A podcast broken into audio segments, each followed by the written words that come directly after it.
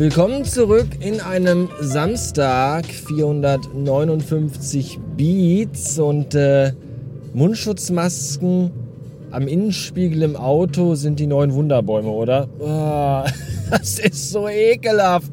Ich möchte doch bei niemandem im Auto sitzen, der diese Virenschleuder an seinen Rückspiegel hängt. Dann ist doch die Klimaanlage an und bläst das alles noch in... Ach, das da...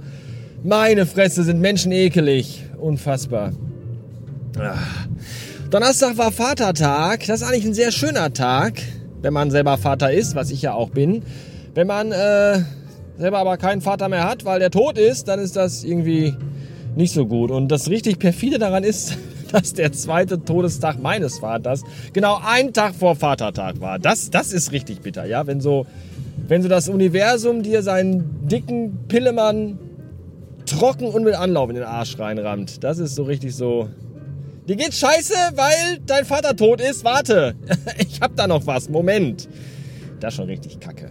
Ja. Was hingegen richtig gut ist, ist, dass heute Morgen der Postbote bei uns klingelte und er brachte mir mein zweites Lego Star Wars Paket aus China.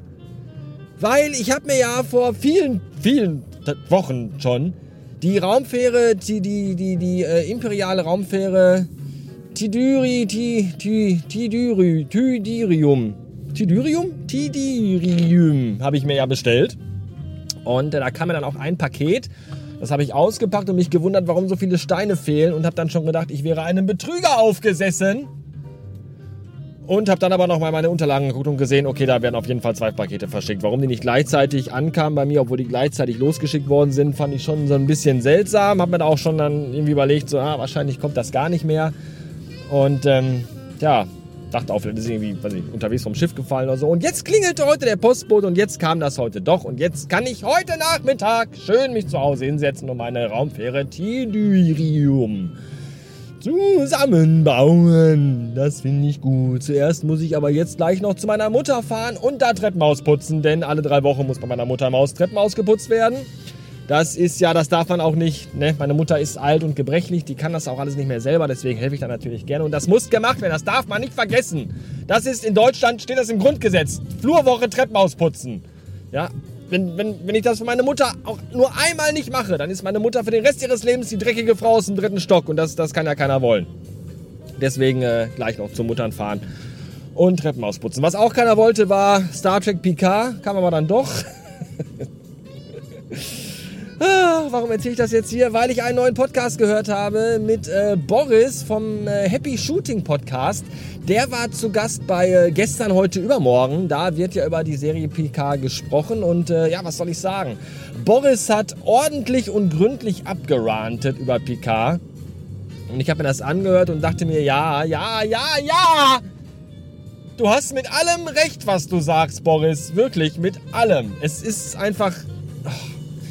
Ich bin echt Star Trek-Fan und ich liebe The Next Generation und ich habe mich so sehr auf Picard gefreut, vor allem nach dieser Enttäuschung über Discovery, was echt, darüber reden wir gar nicht erst. Und dann, und dann guckst du Picard die erste Folge, die zweite, die dritte, die vierte und irgendwann denkst du so, Alter, passiert da auch nochmal irgendwas Interessantes, außer dass pro Folge drei neue Figuren vorgestellt werden und einfach die Story nicht vorankommt und immer neue Handlungsstränge aus dem Nichts gegriffen werden.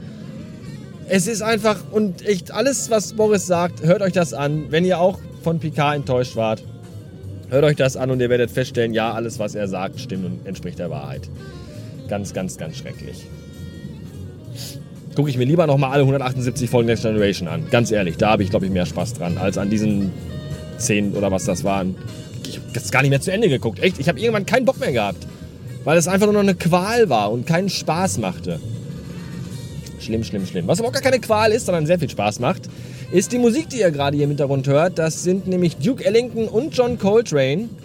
Ein Stück von ihrem gemeinsamen Album mit dem Titel Duke Ellington und John Coltrane.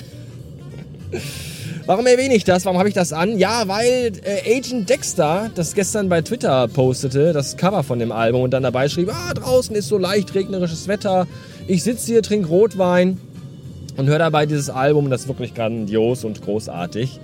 Und da schrob ich dann zurück. Ja, das ist richtig. Äh, mit John Coltrane kann man eigentlich nie irgendwas falsch machen. John Coltrane ist so ein großartiger Musiker. Ja, der macht diese ruhigen Stücke, diese smoothigen Jazzstücke.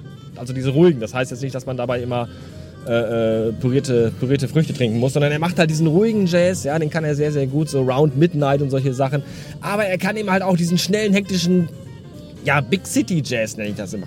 Immer. Das ist so dieser Jazz so, wo du halt dann so, so in der Großstadt unterwegs bist im Sommer, die Straßen sind voll, du hast dein Coffee to go dabei und hörst halt so diesen hektischen, lauten, schnellen Jazz. Den kann er auch sehr gut und das, das mag ich halt sehr. Ganz klare Empfehlung von mir. Duke Ellington und John Coltrane. Oder auch gerne John Coltrane alleine. Auch sehr gute Musik. Und ihr wisst, wenn ich Musik empfehle, hat das immer Hand und Fuß. Mund, Hand und meine Musikempfehlungen haben die Hand, Mund, Mund, Hand, Fuß Krankheit. Maul- und Klauenseuche. Der, der Maul- und Klauenseuche äh, Empfehlungspodcast äh, aus der Republik. Ich weiß es nicht. Ja, wenn ihr, wenn ihr, wenn ihr äh, Jazzmusik mögt, äh, zusammen mit Hip-Hop-Beats äh, vermischt, dann kann ich euch Flo Filz sehr empfehlen. Äh, seines Zeichens äh, auch so ein, so, ein, so ein richtig cooler Musiker, der auch sehr geile Stücke macht, so in Instrumental-Hip-Hop-Jazz-Mix mit so, mit so Samples. Gefällt mir auch sehr, sehr gut. Und äh, Flo Phils Stück Teilzeit, Teil in diesem Sinne, in diesem Fall mit T-I-L-E, also wie die Fliese geschrieben, Teilzeit, ist äh, das Stück, das hier am Anfang mal kommt und am Ende auch als äh, Intro- und Outro-Musik. Und ähm, gleichzeitig ist auch die Pantone-Farbe Tile Blue äh, der blau, grün-blauton, den ich hier im Logo von Radio Bastard benutze. Und so schließt sich der fucking Kreis! Abgefahrene Kackscheiße! Geil, oder? Danke. Bis später. Irgendwann neulich hat mal jemand bei Twitter geschrieben, dass er im Büro saß und die Azubine gefragt hat, warum denn das Symbol für Speichern in Word eine Kaffeemaschine wäre. Und da musste er selber lange nachdenken und ich dann auch. Und dann äh, war das aber das Symbol einer Diskette. Und dann denkt man sich so, ja na klar, äh, woher soll eine Azubine, die vermutlich irgendwie zwischen, weiß ich nicht, 12 und 16 ist oder so, keine Ahnung. Woher soll die wissen, was eine Diskette ist? Also, das hat die in ihrem Leben noch nie benutzt. Ja? Und wenn man so ein bisschen guckt, dann sieht es tatsächlich so ein bisschen aus wie so ein Kaffeevollautomat. Und äh, das ist interessant, dass diese Veränderung von Symbolen äh, äh irgendwie auch jetzt gerade so stattfindet und man dann irgendwie auch gar nicht mehr in der Lage ist, so bestimmte Symbole zu erkennen. Ich habe manchmal auch echt Schwierigkeiten, die Begrifflichkeit und Bedeutung von irgendwelchen Piktogrammen äh, zu verstehen. Ne? Und das erzähle ich euch jetzt, weil ich gerade ein akutes Beispiel hatte. Und zwar sitze ich hier im Auto und äh, gucke auf mein Display, auf mein Dashboard und dann ploppt plötzlich oben so ein gelbes Symbol auf. Und ich denke mir so, was ist das denn? Ist das eine Warnung vor einer Atomexplosion mit äh, nuklearem Niederschlag? Oder was soll das sein? Und das ist dann, dann, läuft auch noch das Lied Atompilz von äh, äh, äh, Flowfilz. Und dann, dann, siehst du dieses Ding und dann denkst du so, was, was soll das denn bedeuten? Und aha, habe ich dann gedacht, das heißt, dass ich Wischwasser nachfüllen muss. Ja, aber nee, halt gelb und diese Symbolik und das ist alles schon. Ja, das wollte ich euch erzählen. Bitte, gern geschehen.